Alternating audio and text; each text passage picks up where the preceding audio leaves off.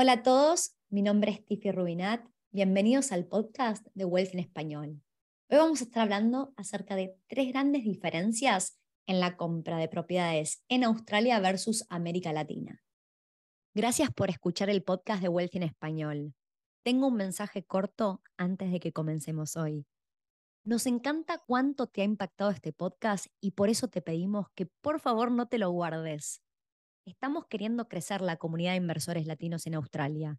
Y tu reseña de cinco estrellas en la plataforma de podcast donde nos estás escuchando nos ayuda a que otras personas puedan encontrar este podcast para adquirir conocimiento y empezar a invertir.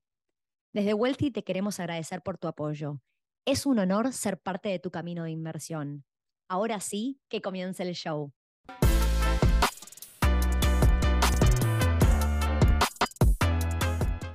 Vamos a arrancar el episodio de hoy presentando a Carla Vila, quien se sumó al equipo de Wealthy como Investment Specialist hace dos semanas atrás.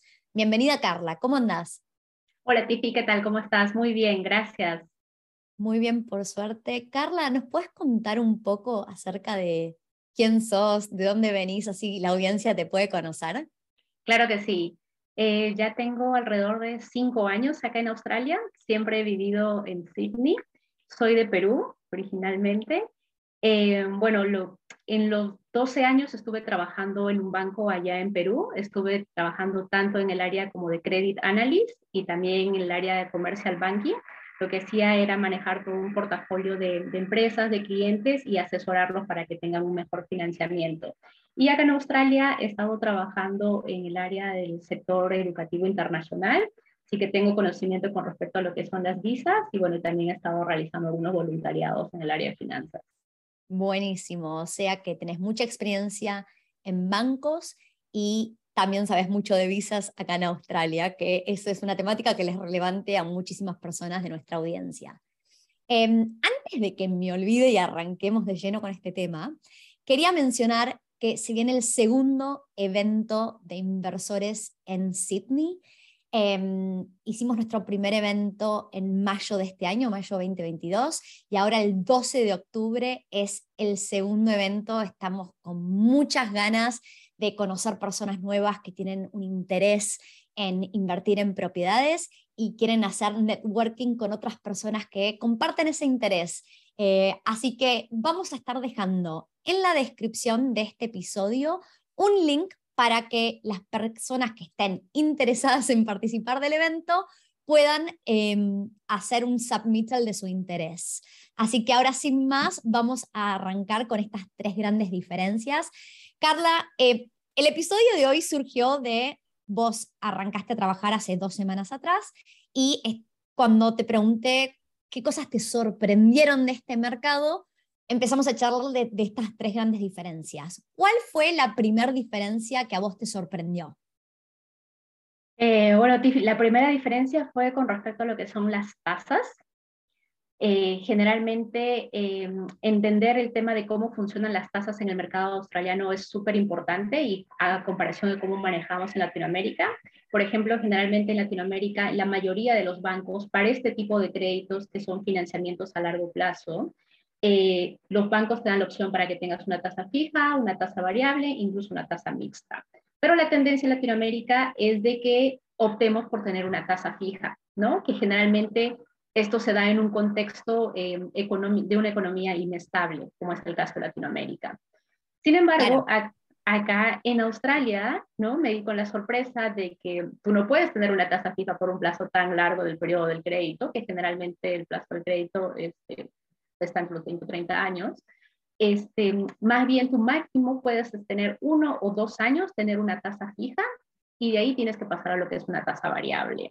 Vamos a, hacer un par de aclaraciones. Entonces, em, Carla tiene mucha experiencia en Perú. También antes de grabar este episodio hizo un poco de investigación si esto aplicaba a otros países de Latinoamérica y por lo que yo tengo entendido es, es el caso también en Argentina, ¿no? Venimos de un contexto donde en mayor o menor medida todas estas economías no tienen la estabilidad que tiene la economía australiana y entonces es al tener una economía más inflacionaria y las tasas de interés están atadas a la inflación que uno ve en el país, es muy riesgoso em, sacar una tasa variable en América Latina. Entonces, si estamos considerando una hipoteca en América Latina, vamos a querer fijar la tasa porque a 30 años puede pasar cualquier cosa, ¿no? Y ni siquiera nos podemos imaginar lo que puede llegar a pasar en 30 años. Con lo cual, ese es el motivo principal. Mientras que venimos a Australia y Australia, hipotecas a 30 años, existen tasas fijas de más de uno o dos años. También he visto varias personas yendo por tasas de tres años. Ya mucho más que tres años no se ve. Existen, sí existen, pero cuando las tasas fijas son a más de tres años, por ejemplo, cinco años, ya la tasa fija es mucho más alta que la tasa variable. Deja de hacer sentido. Correcto, es cierto, ¿no? Generalmente, si es que vemos como que en la trayectoria en los últimos, no solamente en los últimos dos años, sino en un plazo mucho mayor, generalmente las tasas fijas suelen ser más altas que las tasas variables. Eso es un gran punto, Carla, porque el, la conversación acerca de las tasas de interés es un trending topic en este momento. Venimos de un contexto muy alocado, llamémoslo, haber pasado por COVID, una pandemia en, en lo que son las distintas economías alrededor del mundo. No solo Australia, pero varios países importantes alrededor del mundo tomaron decisiones em, que estaban 100% asociadas con que la pandemia no frenara la economía local, que la economía no se derrumbara. ¿no? Y dentro de esas decisiones, lo hemos explicado ya en unos cuantos episodios, el, Banco Central, que en, en Australia se llama RBA, Reserve Bank de Australia, lo que fue haciendo en el 2020, cuando explotó en marzo del 2020 la pandemia, mes a mes, el RBA bajaba la tasa de interés que se llama cash rate, esa es la tasa que le cobra el RBA a los bancos que les presta dinero. Y entonces, al bajar esa tasa de interés, lo que hacían los bancos con las personas mortales comunes y corrientes como nosotros es mes a mes iban bajando la tasa de interés. Tanto la tasa de interés a la cual nos, nos prestan dinero, por ejemplo, por una hipoteca, como también bajaban las tasas de interés, las cuales, por ejemplo, nos, si nosotros teníamos una caja de ahorros y teníamos cierta cantidad de ahorros en esa caja, eh, pre-pandemia probablemente ganábamos mucho más dinero que durante la pandemia cuando fueron bajando las tasas de interés y fue bajando el cash rate. Mm. Se llegó a un mínimo histórico del cash rate del 0.1%. Ese mínimo se mantuvo. Entonces, ¿qué pasó? Durante este tiempo donde el gobierno decía vamos a mantener este cash rate súper bajo em, para poder reactivar la economía y que la gente quiera eh, invertir y tomar préstamos, entonces las tasas fijas pasaron a ser más bajas que las variables por un cierto periodo de tiempo. Pero eso es una situación única a lo largo de una historia de muchísimos años de tasa de interés. Entonces ahora venimos de ese contexto donde la gente empezó a, escuchar, sí, hay que, hay que fijar la tasa, la tasa está súper baja, y ahora lo que venimos escuchando hace ya casi seis meses es que mes a mes el RBA sube la tasa de interés, ese cash rate. Y la gente se empieza a desesperar. Y obvio que si todos leemos algún diario y miramos las noticias, lo que ven en las noticias es que cunda el pánico y es, se viene, se derrumba el mundo, las tasas de interés no paran de subir. La verdad es que verdad, las, las tasas de interés están subiendo. Em, la verdad es que, por ejemplo, eh, el primer martes de cada mes se anuncia el nuevo cash rate y ahora en septiembre, cuando se anunció, de vuelta subió 0.5. Realmente yo personalmente no soy economista, no puedo predecir el futuro. Yo ya esperaba que se empezara a desacelerar un poco, las, o sea, iba a seguir subiendo las tasas de interés, pero pensé que iba a subir en menor cantidad. Y lo que está pasando es que el el gobierno está intentando manejar la inflación. La inflación, eh, después de haber inyectado tanto dinero durante el 2020-2021, la inflación no, no, se está desacelerando como estaban esperando, entonces siguen subiendo las tasas de interés para manejar la inflación. Lo que todos esperamos es que durante el 2023 realmente volvamos a una inflación saludable y una inflación saludable del 2 a 3% anual.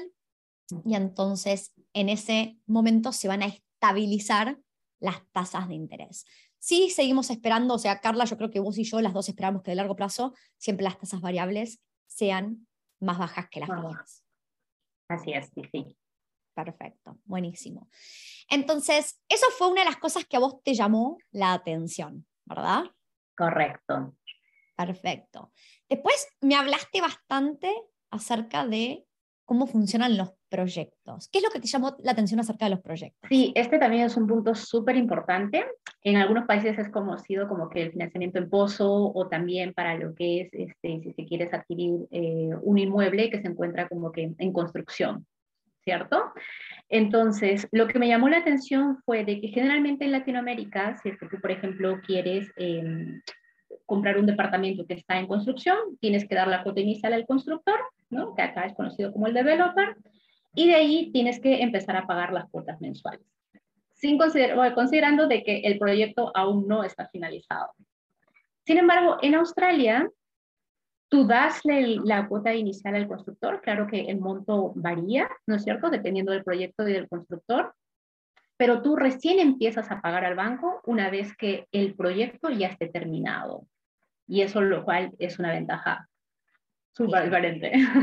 Totalmente, totalmente. Y esto es algo que mucha gente no sabe y le sorprende. Em, la mayoría de las personas que vienen de Latinoamérica piensan exactamente lo que vos acabas de decir. Si vamos a comprar algo de pozo o de planos, piensan que van a poner un depósito inicial y que después mes a mes van a tener que ir pagando contribuciones. Y eso realmente no es así. Vamos a explicar el por qué. En Australia, dentro de lo que es la ley, ningún developer o builder puede usar ese depósito inicial para la construcción. O sea, el developer vamos a aclarar, developer es quien es el dueño de la tierra y builder es quien construye. A veces el developer y builder son la misma entidad y a veces un developer es dueño de la tierra y subcontrata a una constructora para construirlo. En todos los casos, el developer suele ser quien necesita el dinero para construir y quien tiene que asegurar su propio financiamiento. Entonces, los developers van al banco y piden una hipoteca o llamémoslo un construction loan. Obviamente manejan montos que Carla y yo como personas normales no manejamos porque estamos hablando de muchos millones de dólares para ir a hacer un desarrollo. Y el banco probablemente pida que este developer llegue a un cierto nivel de preventas para liberar el dinero para comenzar la construcción. ¿Está bien? Entonces, cada venta que hace este developer para que el banco lo tome hacia una preventa, se requiere un depósito que el estándar en Australia es de el 10% del valor de la propiedad. Entonces, ejemplo, si estamos comprando una, una unidad, un, departamento eh, de 500 mil dólares, nos van a pedir en general un depósito inicial de 50 mil dólares y ese depósito, no, ese dinero no va al developer, suele ir a un trust account y suele ser en general el trust account de los abogados del developer. ¿Está bien? Entonces, ese dinero que está en este trust account, si alguien toca ese dinero, es ofensa federal, federal y puede ir preso. En general, los abogados no les interesa tocar este dinero, tienen estándares de auditoría súper altos con los trust accounts, con lo mm. cual eh, este dinero, las opciones son cuando se completa la construcción y sucede el settlement, que el settlement es cuando se transfiere títulos de propiedad, se entregan las llaves y todo el dinero para completar la transacción, o sea, el día del settlement el developer tiene que recibir el monto total, que son los 500 mil dólares, de vuelta. Al developer no le va a interesar cuánto viene del banco, cuánto estaba en el trust y con cuánto completa el comprador la transacción. Ellos quieren ver 500 mil dólares y se terminó, pero recién reciben o pueden tocar el dinero el día del settlement. Ahora, ¿por qué es interesante un proyecto? Carla, hablemos de por qué le interesaría a una persona considerar comprar algo de pozo o de planos. Correcto, porque por ejemplo, ahí lo que se tiene es que la ventaja es de que tú puedes encontrar en el mercado un inmueble por 500 mil dólares con valor en este momento pero si supongamos se termina de construir de acá a un año o un año y medio, el valor del inmueble ya no va a ser 500 mil, ¿no? Claro que dependiendo de la zona puede pasar, no sé, 600 o 650 mil. Y ahí, considerando que tan solo esperando a que se termine el proyecto, ya tu propiedad ya ha cambiado de valor, ha aumentado de valor, ¿no? Se ha apreciado. Exacto. Eso es correcto, o sea, lo que nosotros lo que estamos haciendo, estamos frisando el valor de la propiedad. Entonces yo firmo un contrato de compra-venta al día de hoy y este proyecto puede estar completándose, depende, en tres meses, seis, doce, veinticuatro meses. O sea, podemos elegir el timeline que obviamente nos sirva a nosotros. Es justamente uno de los grandes criterios de búsqueda. Entonces, si yo, por ejemplo, me planteo comprar una propiedad donde a mí me gustaría... Eh, poner en total un depósito del 20% y pedirle el 80% al banco, esa, ese 80% yo recién lo tengo que pedir cuando esté a menos de tres meses de que se complete la transacción. Ningún banco nos va a aprobar una hipoteca si faltan más de tres meses. Y, las approvals expiran. Entonces, yo ahora puedo poner un depósito y tomarme el tiempo que falte para que se complete esta construcción para seguir ahorrando, para completar ese depósito del 20%. Pero ahora va, puede que me pidan el 10% y a veces en algunos casos nos pasa en Wealthy que intentamos buscar proyectos que ya sea por motivo A, B o C, acepten depósitos menores al 10%. Puede pasar que algunos developers tienen tanto dinero que no necesitan no necesitan financiamiento de los bancos. Entonces, en vez de tener que sumar preventas aceptando depósitos del 10%, a veces aceptan depósitos menores al 10%. ¿Está bien?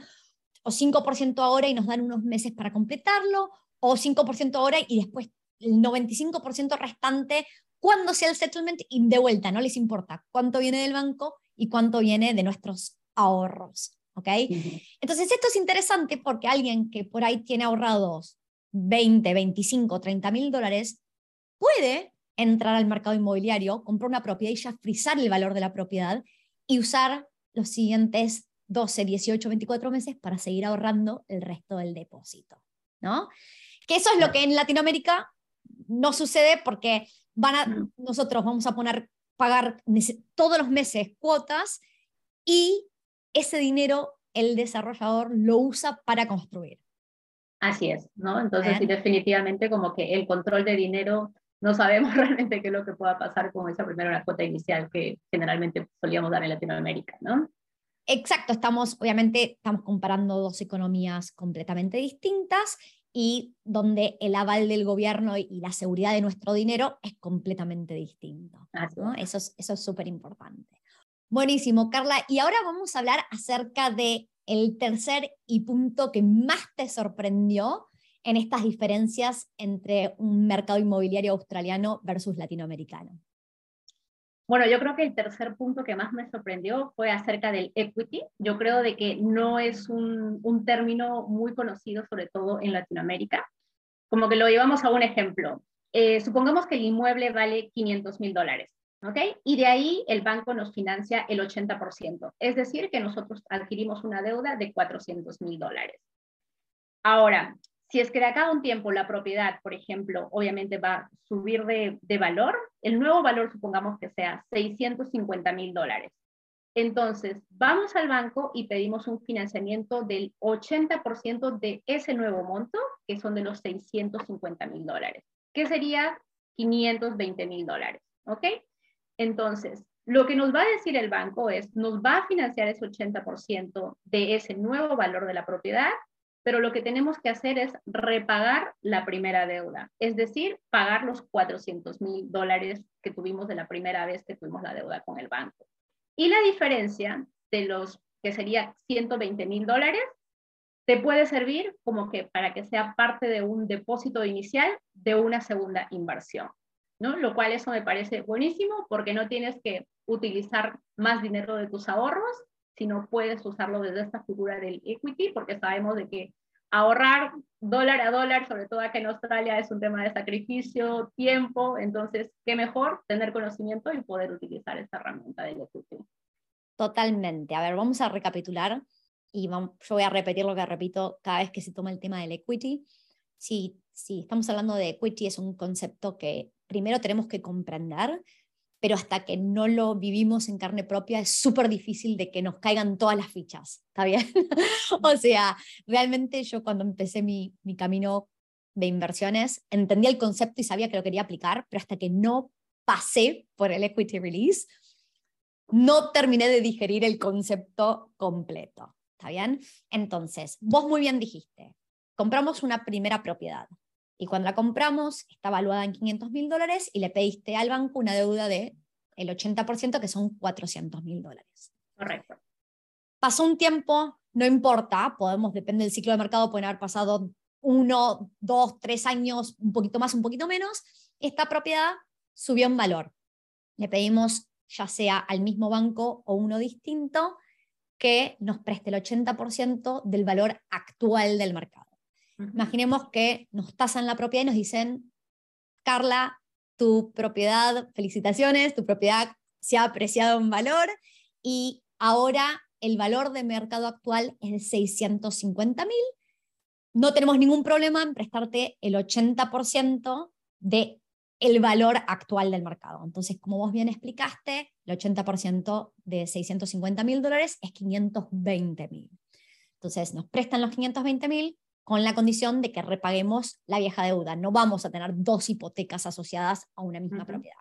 Entonces, tomamos los 520, repagamos la vieja deuda de 400 mil dólares y la diferencia de esos 120 mil dólares pueden ser el depósito de una segunda propiedad. Ahora, ¿Por qué es mágico el concepto de equity? Porque si yo tomé ese dinero, esos 120 mil dólares, para hacer un depósito y fui y le pedí, ya sea al mismo banco o uno distinto, una segunda hipoteca contra una segunda propiedad por el 80% del valor de la propiedad, entonces yo acabo de lograr comprar una segunda propiedad sin usar nada de mi propio dinero. O sea, puse cero dólares míos, todo es dinero prestado y tengo una nueva propiedad. Entonces, cualquier retorno que reciba de esa segunda propiedad es retorno infinito, porque cualquier dinero dividido cero es infinito, ¿no? Y eso es un concepto que nos vuela la cabeza de vuelta, es un concepto que hasta que uno no lo vive es difícil, es como que lo puedo entender, pero digerirlo es bastante difícil. Vamos a decir que, por ejemplo, si yo tomo el, potencial de este concepto, es que yo puedo avanzar mucho más rápido y puedo llegar mucho más lejos. Me pasó, compré una propiedad y pasaron dos años, yo seguía ahorrando esos dos años y cuando pasaron dos años, tuve la oportunidad de, en vez de invertir en una segunda propiedad, pude invertir en una segunda y una tercera. Tenía ahorros ah, para yo poner depósito para una segunda y con la apreciación y el equity de la primera que había comprado, tuve el depósito para una tercera. Entonces, pude invertir en dos en vez de una, ¿no? Y ese es el beneficio.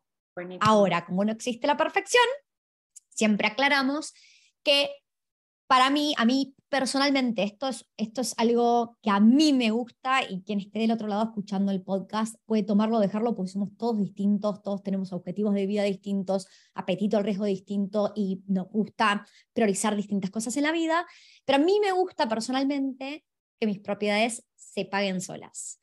Entonces, dependiendo de el cash flow de esa primera propiedad, el cash flow como lo contabilizo es mis ingresos por alquiler o por renta menos todas las expensas, incluyendo los intereses de la hipoteca.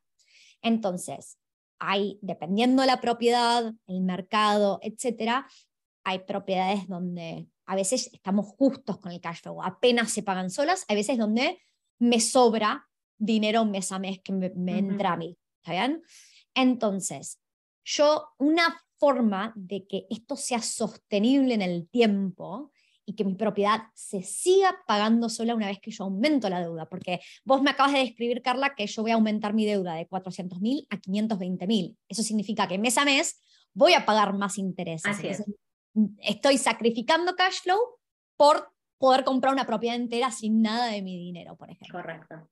Entonces, algo que yo requiero es tiempo. Me guste o no, yo no soy una persona paciente, pero el tiempo siempre me ayuda, porque en el tiempo los alquileres suben, siempre suben. O sea, ahora justamente estamos pasando por una época donde la inflación está nada, mucho más alta que lo que veníamos viendo los últimos 7, 10 años. Y entonces no paramos de escuchar cómo los alquileres mes a mes siguen subiendo.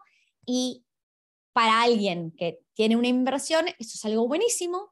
Em, y hace sentido, ¿no? Tenemos inversiones, las tasas de interés están subiendo, los alquileres están subiendo. Entonces, yo, cuando me hablan de que suben las tasas de interés, me causa gracia, ¿no? Pero en realidad el balance es neutro o hasta positivo porque estamos viendo que a, lo largo del tiempo lo que sabemos es que los alquileres suben en mayor medida que las tasas de interés, ¿no? Entonces, yo requiero del tiempo y que mi alquiler vaya subiendo para que así cuando aumento mi deuda, mis propiedades se siguen pagando solas. ¿Está bien? Eso también es algo esencial. Así que este es el aprendizaje más importante. Voy a decir que tenemos un episodio que yo siempre lo comparto y que lo vamos a dejar para aquellos que quieran escuchar de la experiencia de uno de nuestros clientes que habla acerca de su propio equity release. Tenemos un episodio donde Emiliano nos cuenta su propia experiencia comprando un primer departamento y después usando el equity de ese departamento para comprar una segunda propiedad. Así que nada, esto es un concepto increíble y que la verdad es que yo estoy de acuerdo con vos, Carla, hasta que no me metí de lleno en el mundo inmobiliario en Australia, yo no había escuchado el concepto de equity en Latinoamérica. Sí, totalmente, es un concepto totalmente nuevo para nosotros. Totalmente, bueno. Carla, bienvenida al equipo. Muchísimas gracias por nada, tirarnos toda esta información y hablar de, estos conceptos. Y voy a hacer un recordatorio para la audiencia, aquellos que estén en Sydney interesados de participar en el segundo evento de inversores de Wealthy, que es el miércoles 12 de octubre a las 6 pm. Vamos a dejar el link en la descripción para que puedan anotarse. Bueno, te mando un saludo y hasta la próxima. Perfecto. Gracias, Tiffy.